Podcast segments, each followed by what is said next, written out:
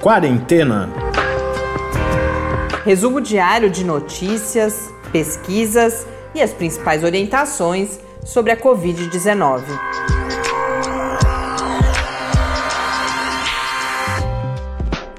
Quarentena, dia 59.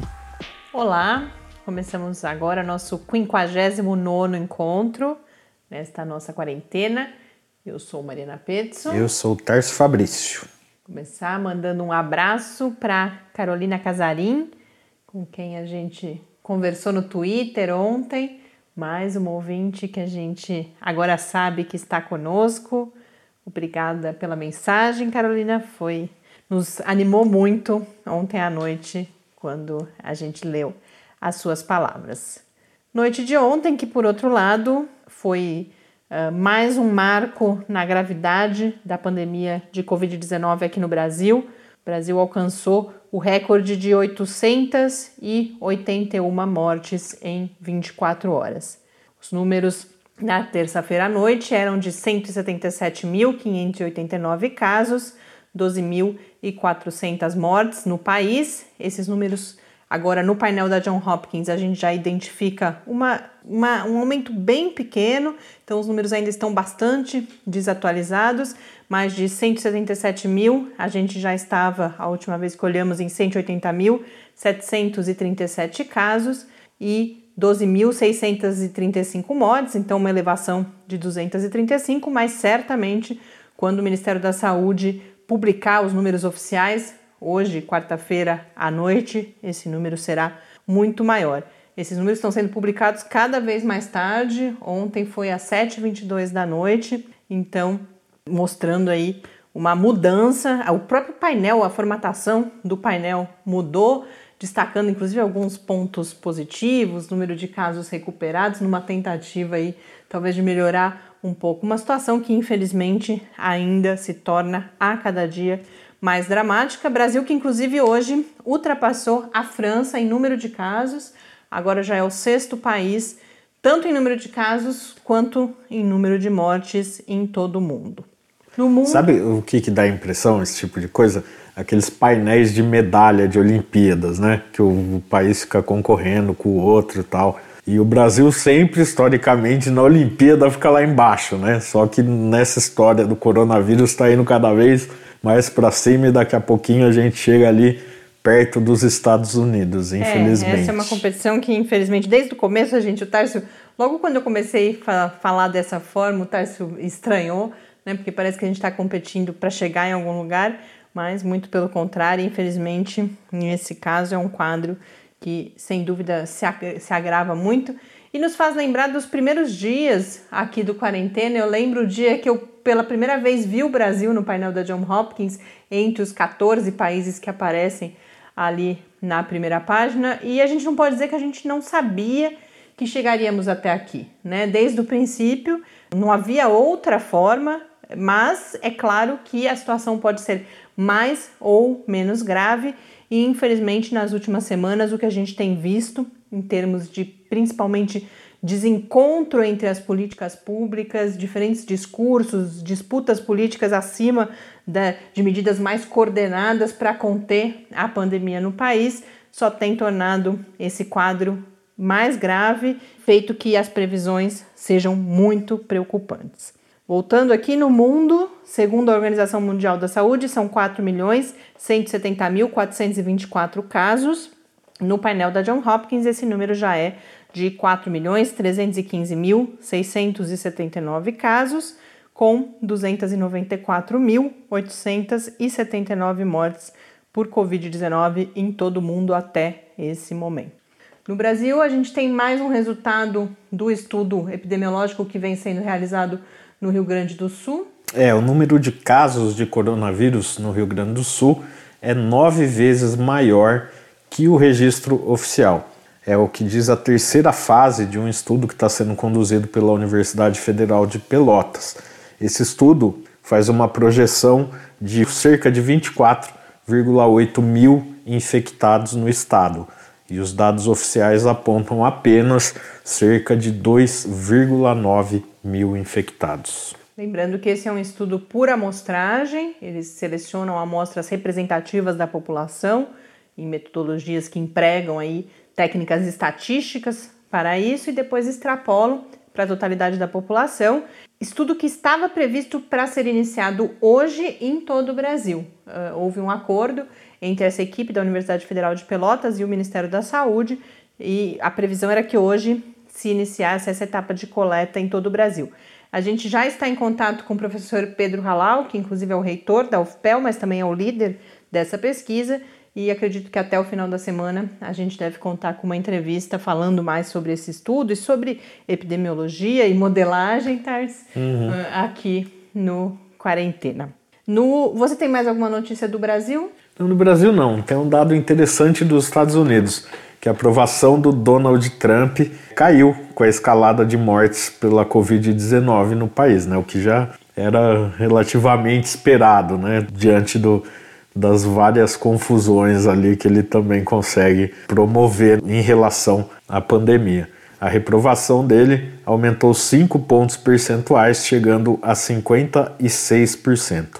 Os dados são de uma pesquisa encomendada pela agência Reuters. É, essa semana, uns dois, três dias, eu comentei uma outra pesquisa em que ele estava ali no limite, ainda constava uhum. entre aqueles que tinham tido aumento da sua popularidade. É claro que são metodologias diferentes, mas enfim, está ali né, no limite. É, essa pesquisa ela foi feita já pensando no contexto da, da eleição presidencial, né? Então ela traz esses dados mais quentinhos aí.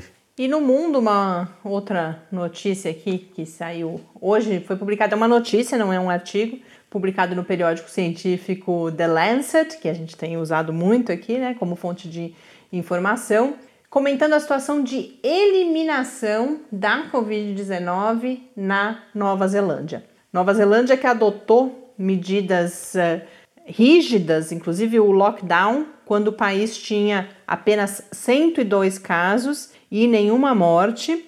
Chegou até 1.500 casos e 20 mortes e já está com zero novos casos identificados.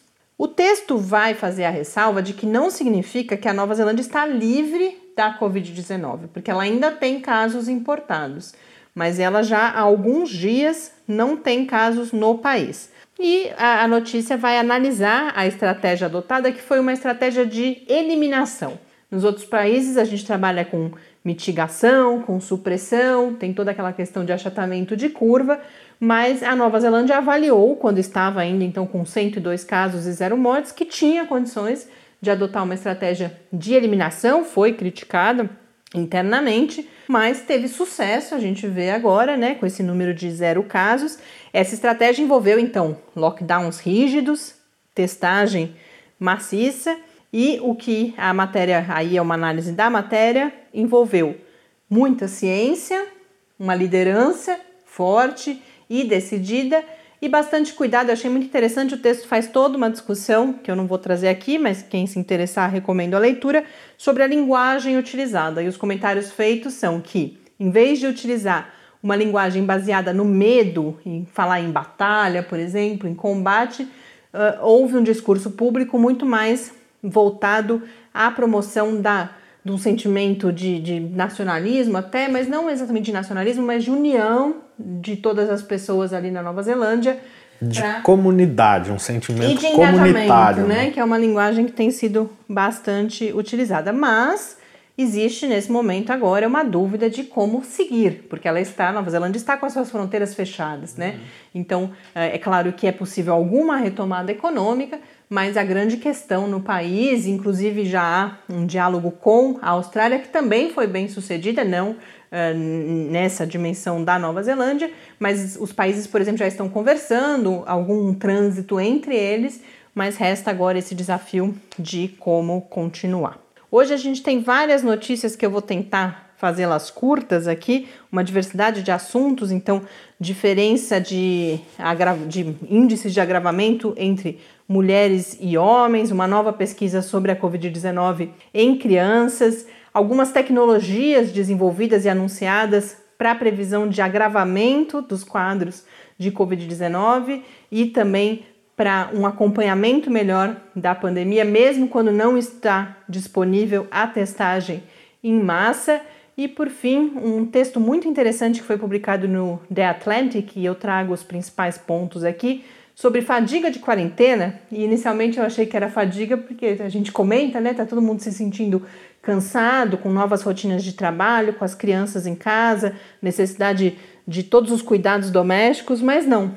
Esse texto vai falar sobre quando a gente se cansa do distanciamento, quando a gente se cansa de ficar em casa, numa perspectiva bastante rica, assim, que pode fazer a gente pensar. Mas... Olha, eu tô tão cansado dessa história de distanciamento que quando acabar eu quero deitar na minha cama e dormir uns três dias Sozinho, seguidos. Né? Uhum, tá bom.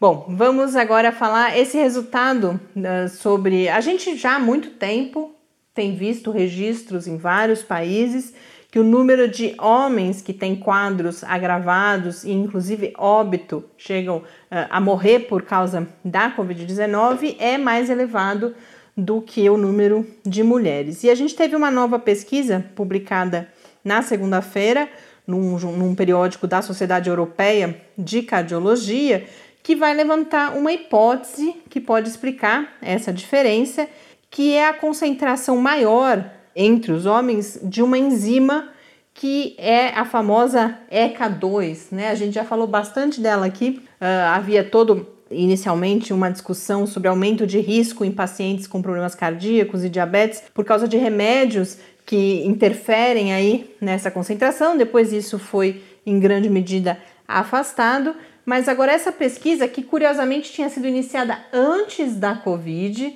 para analisar diferenças aí de marcadores, né, biológicos entre homens e mulheres, e depois no curso da doença foi se percebendo cada vez mais essa provável participação dessa enzima, a ECA2, no processo de adoecimento e de agravamento, porque ela age como uma receptora, uma região ali na célula que se liga ao vírus e permite a infecção da célula. E agora essa pesquisa vai, então, uma pesquisa que foi realizada com 3.500 pessoas e que chegou a essa conclusão de que a concentração é maior entre os homens, mas é importante destacar que ainda não existe uma associação estabelecida com evidências robustas entre a, a enzima e o agravamento dos casos. É claro que há várias hipóteses que apontam para isso, mas ainda não foi realizado um estudo conclusivo para essa associação. Mas eu queria fazer um comentário aqui que vai mostrando como eh, vai nos ajudando, né? Esse tem sido uma preocupação nossa aqui no Quarentena,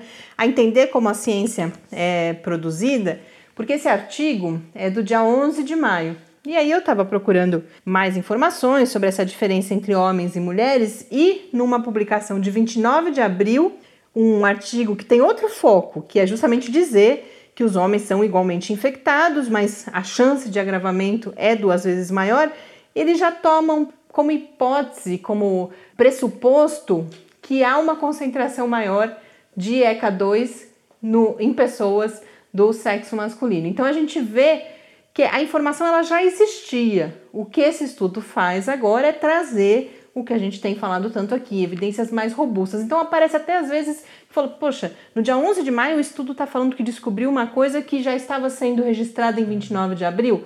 Já estava sendo registrada porque você tinha algum indício. Agora você tem um estudo. Uma comprovação. Um né? estudo mais sólido, é uma evidência um nível acima, e que é a mesma coisa de falar: olha, não existe ainda a comprovação de uma relação entre a ECA2 e o agravamento dos casos. Não existe, mas tudo leva a crer que existe uma relação.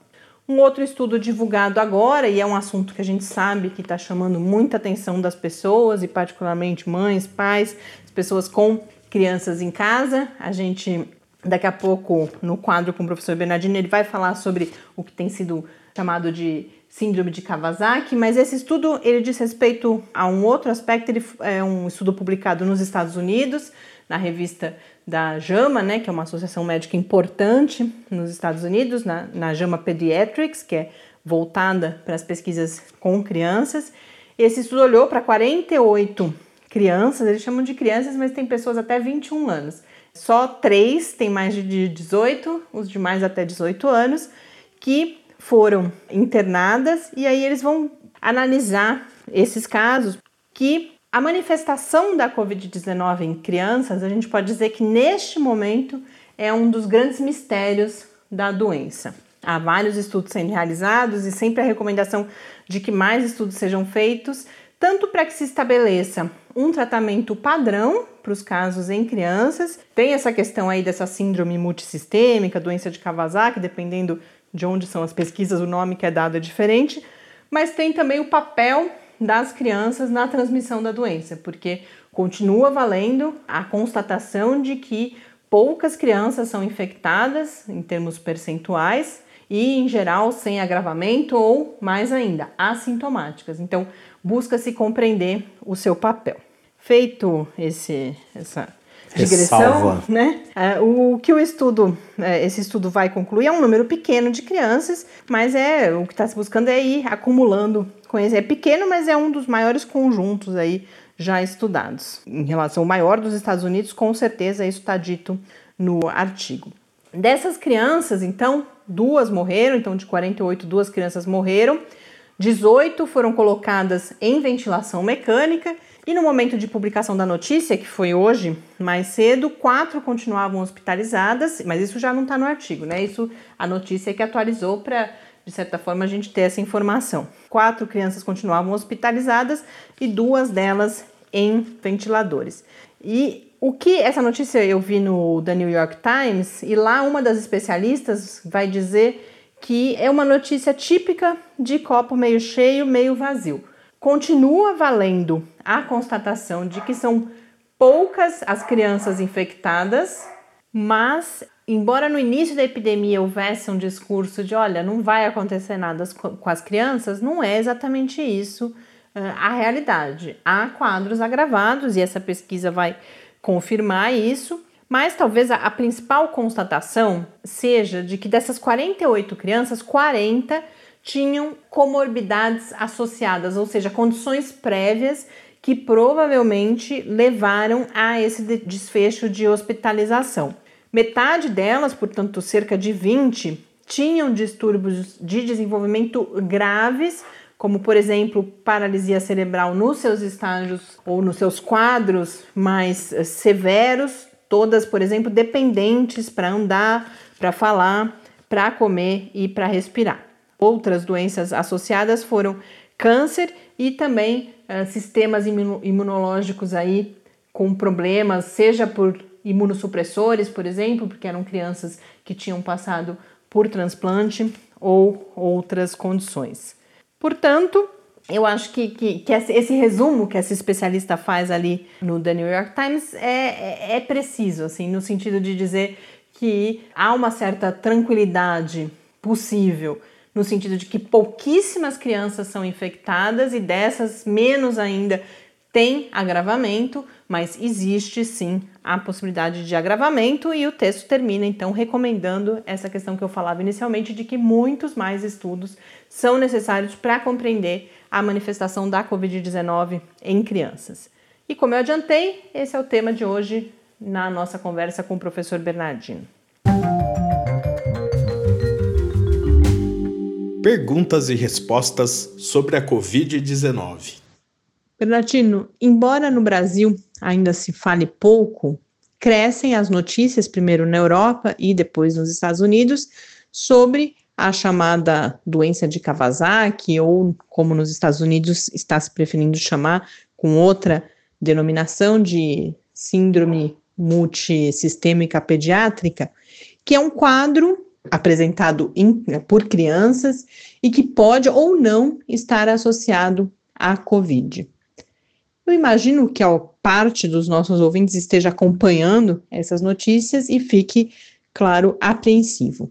Então, gostaria que você hoje comentasse esse quadro, qual é a importância dele, o que, que já se sabe, mas também que se dirigisse a, essas, a esses pais e a essas mães no sentido de esclarecer os cuidados a serem tomados com as crianças e também se devem ficar preocupados com essa novidade? A primeira coisa que eu posso dizer é que não há motivo para os pais ficarem preocupados com a doença de Kawasaki relacionada à Covid. por várias razões. A doença de Kawasaki é uma doença muito rara. A Covid em criança também é uma coisa mais rara de acontecer. Então, o que, que acontece? A doença de Kawasaki não se sabe exatamente a causa, mas acredita-se que o mecanismo seja imunológico, parecido com o próprio mecanismo da Covid. E a doença de Kawasaki, quando ela aparece, é comum estar relacionada a alguma infecção, principalmente infecção viral respiratória. É, vários vírus podem estar relacionados ao desencadeamento da síndrome de Kawasaki, da doença de Kawasaki. Vírus respiratórios comuns, de gripe comum, de resfriados comuns, podem ser gatilhos para o desencadeamento de doença de Kawasaki. É, no mundo inteiro, até hoje, os coronavírus, não esse Covid-19, que esse é uma novidade, mas outros coronavírus, até hoje foram responsáveis por menos de 5% dos casos de doença de Kawasaki. É, é uma doença que a criança começa a ter febre, essa febre ela é resistente a medicamento e costuma durar mais do que cinco dias. E a criança ainda pode apresentar lesões nos lábios, nas conjuntivas dos olhos, é, lesões na pele, principalmente nos pés e nas mãos. E uma complicação é que ela pode fazer problemas nas artérias do coração, não é? Porque é uma doença que ataca as artérias. Quando a doença de Kawasaki é tratada na fase aguda, do, no início, antes de trazer problema para as artérias do coração, é, evolui bem. Normalmente, em torno de 12 dias, mesmo sem tratamento, a criança costuma melhorar. É que quando entra na metade do tempo de adoecimento, mais ou menos, pode ficar complicações cardíacas. Isso pode ser causa de doenças cardíacas adquiridas em crianças. 80% dos, dos casos de doença de Kawasaki acontecem em crianças menores de 5 anos de idade. Mas olha, é muito raro, com relação à Covid, existem suspeitas de que talvez possa estar relacionado ao vírus da Covid, mas o que tem acontecido é que alguns autores europeus têm relatado alguns casos de doença de Kawasaki, é, parece que em quantidade maior do que o costume, durante a epidemia da Covid, mas não houve nenhuma prova ainda de que tinha relação com o vírus da Covid. É possível até que haja, mas a própria Covid já faz uma inflamação nos vasos sanguíneos que pode inclusive confundir com a inflamação causada pela doença de Kawasaki. Então, assim, eu estou detalhando para as pessoas entenderem. Isso não exige assim nenhum cuidado especial com a criança, vamos assim dizer, porque quando a doença de Kawasaki desencadeia, o importante é que a mãe leve a criança ao médico ao primeiro sinal de febre não ficar esperando muito tempo, principalmente se a febre for uma febre que não melhora com os medicamentos que a gente usa para baixar a febre, para que o médico possa pensar nessa hipótese é, o quanto antes para começar o tratamento mais cedo, porque quanto mais cedo começar o tratamento, menos risco de complicação cardíaca tem. É um diagnóstico difícil, porque a doença é rara e ela confunde com mil outras doenças diferentes. Então, a doença de Kawasaki é um, um, problema importante, mas ele é muito raro. Não existe prova ainda, evidência científica, de que o vírus da Covid esteja causando essa doença. Aliás, não se sabe ainda exatamente a causa da doença de Kawasaki, não é? Mas é, já foi relatada relação entre infecções virais comuns, principalmente de vias respiratórias, e o desencadeamento de doença de Kawasaki. E aí não é só o vírus da Covid, não é? Poderia ser qualquer outro tipo de vírus. Então, o que eu digo para os pais é o seguinte: tranquilidade, não se preocupem com isso. A probabilidade de, um, de uma criança ter doença de Kawasaki relacionada à Covid é baixíssima. É, poderá ter, ter relacionada a outros fatores, mas o cuidado especial é esse.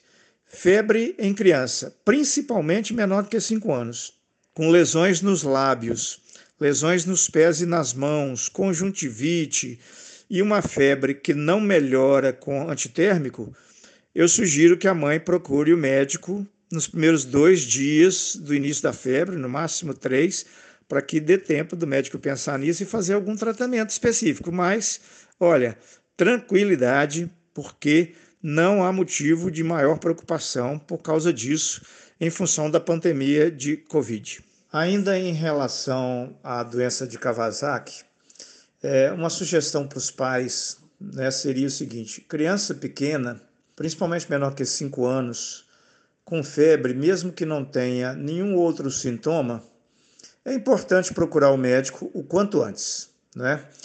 Criança com febre pode ser várias coisas, desde coisas simples até coisas muito graves, principalmente se essa febre vier associada a outras coisas. Em criança pequenininha demais, a criança fica irritada, para de mamar, fica chorando muito, e às vezes a mãe só vê a febre, mais nada. Né? Então é prudente levar no médico o quanto antes. A doença de Kawasaki nem sempre aparece com todos os sintomas. A criança pode ter doença de Kawasaki e não ter, por exemplo, a conjuntivite ou não ter alguma lesão, de modo que isso também é outro fator que dificulta o diagnóstico. Então, eu acho importante que os pais fiquem observantes em relação à criança, principalmente numa criança com febre. Quanto mais nova a criança, mais rápido eu acho que é prudente ter orientação médica, mas seria esse o cuidado que a gente recomendaria. Obrigada, Bernardino. Até amanhã.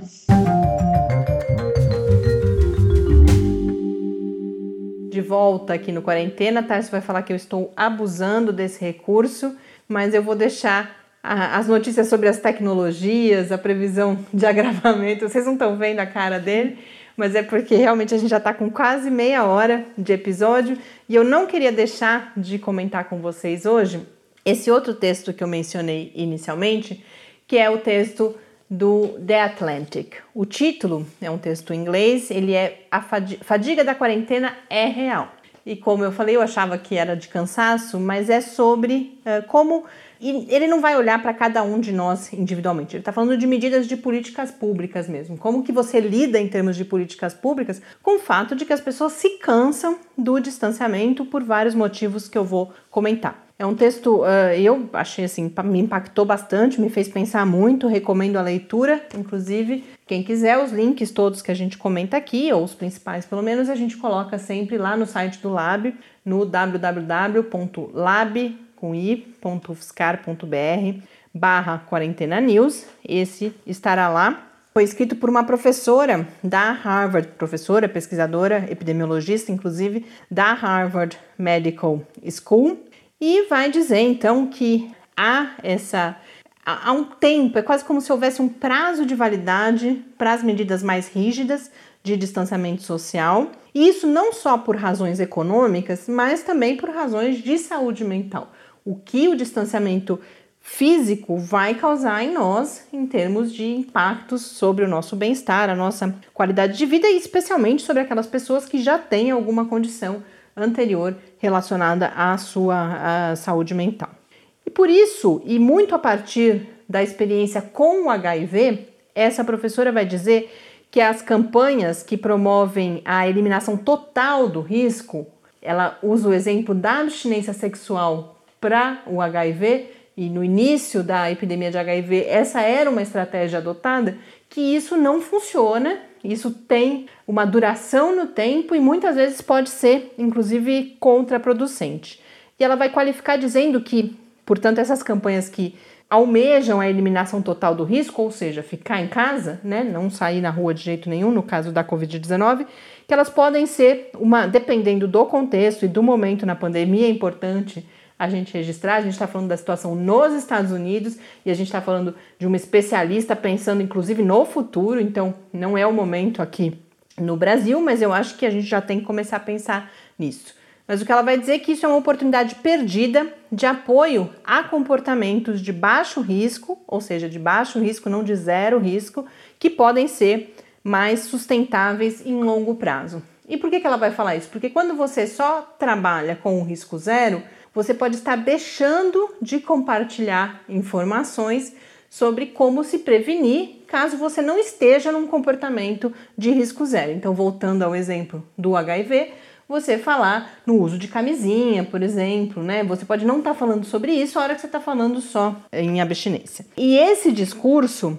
ele pode estigmatizar, inclusive, qualquer coisa abaixo de 100% de proteção. E aí, mais uma vez, a partir da experiência com o HIV, ela vai falar que os comportamentos de shaming, é a palavra que ela usa em inglês, né, de você provocar vergonha em quem não, se, não está se comportando como deveria, em termos aí sanitários mesmo, eu estou falando, né, de, de, o que seria a prevenção zero, é, total, né, o risco zero, que você provocar essa vergonha, você tentar pressionar, não elimina o comportamento de risco, e sim só faz com que ele se esconda.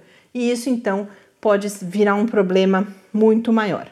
A partir dessa reflexão, ela vai falar em o modelo que é de redução de danos. Portanto, para aquelas pessoas que de alguma forma vão correr os riscos, seja porque não podem ficar em casa, como a gente sempre tem falado, ou porque por algum motivo não vão, vão decidir não respeitar o distanciamento máximo, ela vai então elencar algumas estratégias que precisariam ser adotadas se a gente pensar nesse modelo de redução de danos. E que estratégias são essas?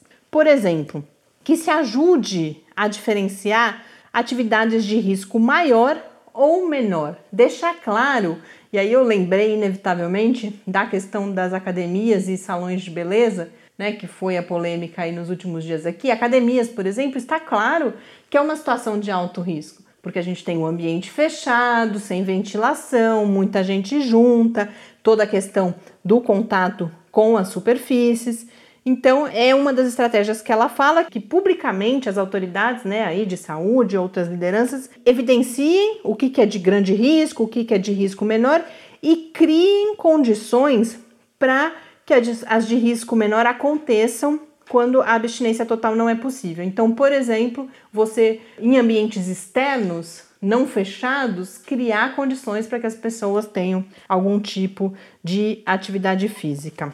Uma segunda linha de ação que ela vai defender é que se reconheçam fatores contextuais para a decisão de não ter a condição de risco zero.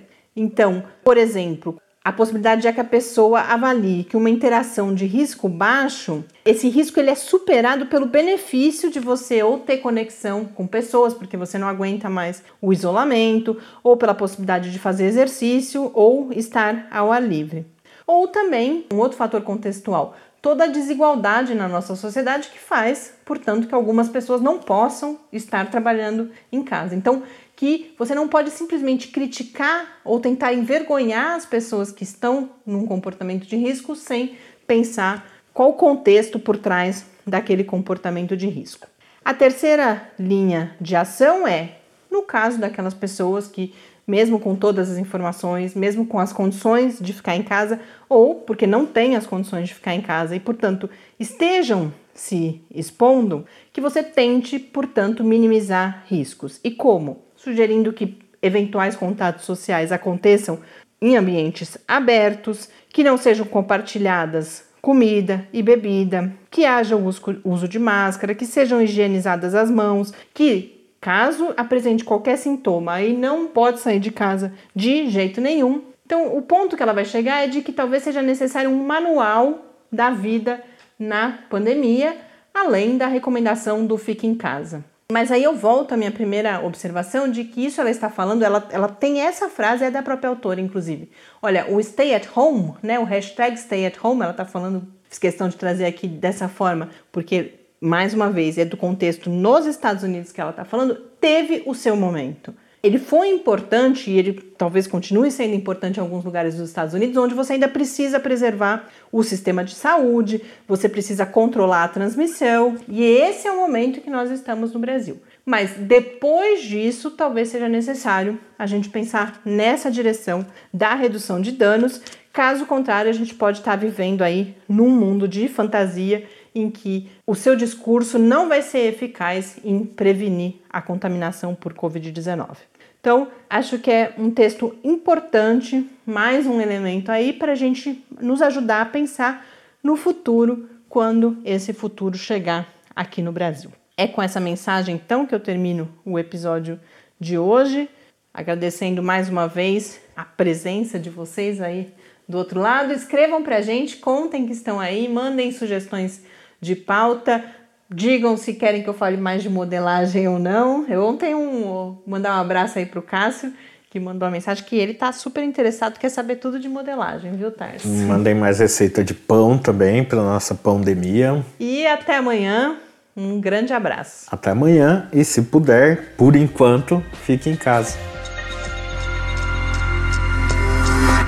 Quarentena é uma realização do Laboratório Aberto de Interatividade para Disseminação do Conhecimento Científico e Tecnológico da Universidade Federal de São Carlos, o LAB da UFSCar, do Centro de Desenvolvimento de Materiais Funcionais, CDMF, e do Centro de Inovação em Novas Energias, o CINE.